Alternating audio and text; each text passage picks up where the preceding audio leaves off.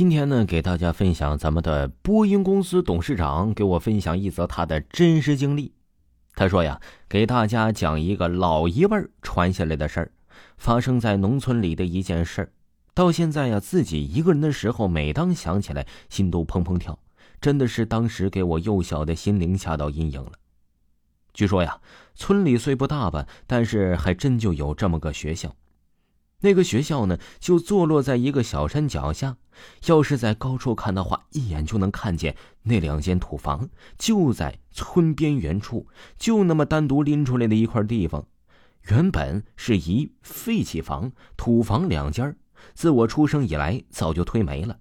那基本现在村里都换了样了。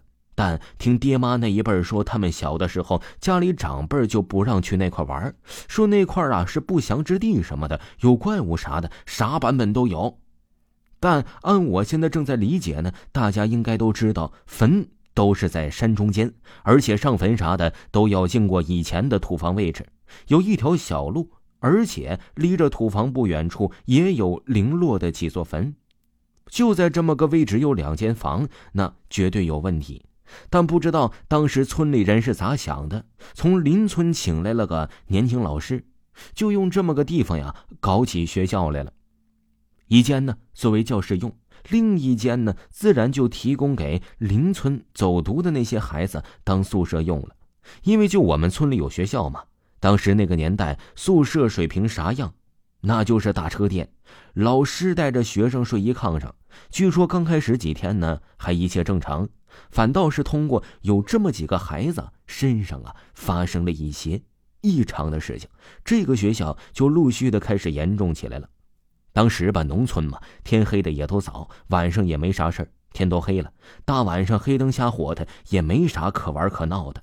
正在按老师的带领下，孩子陆续都上炕睡觉了。但是睡着睡着也不知道几点。这时候呢，就有个孩子睡在了正中央，突然坐起来，一声不吭的，就那么一直坐着。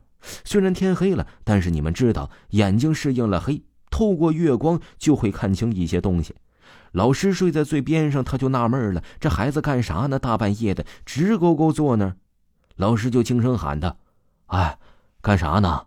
大半夜不睡觉，赶紧睡觉。”这会儿啊，这老师也没多想。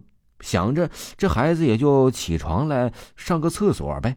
那个年代呀，农村夜里都是被尿壶的，孩子们想解手了都会自行下炕。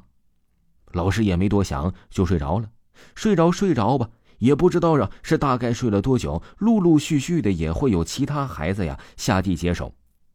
这时候呢，就有一个女孩来拍老师肩膀，轻轻的跟老师说：“老师。”你看看那谁谁怎么不对劲儿啊？我起夜上完厕所，我问他咋不睡觉，我跟他说话，他不理我，一直坐在那儿也不吭声也不动的，坐了好长时间了，我就有点害怕了。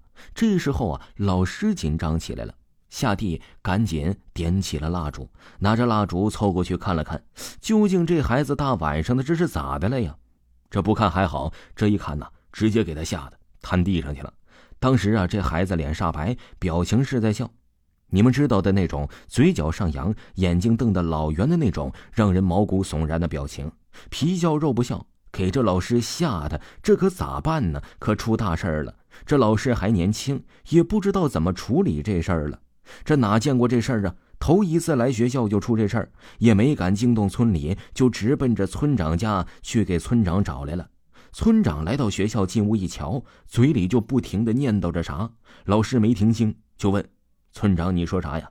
这时村长愣过神来，来了一句：“糟了，这孩子呀，怕是中邪了。”听众朋友，这位听友给咱们分享的他的真实经历呢，就给大家播完了。如果呢您也有您的亲身经历呢，就可以私信维华，维华发您咱们直播时通知的二维码来进行分享故事。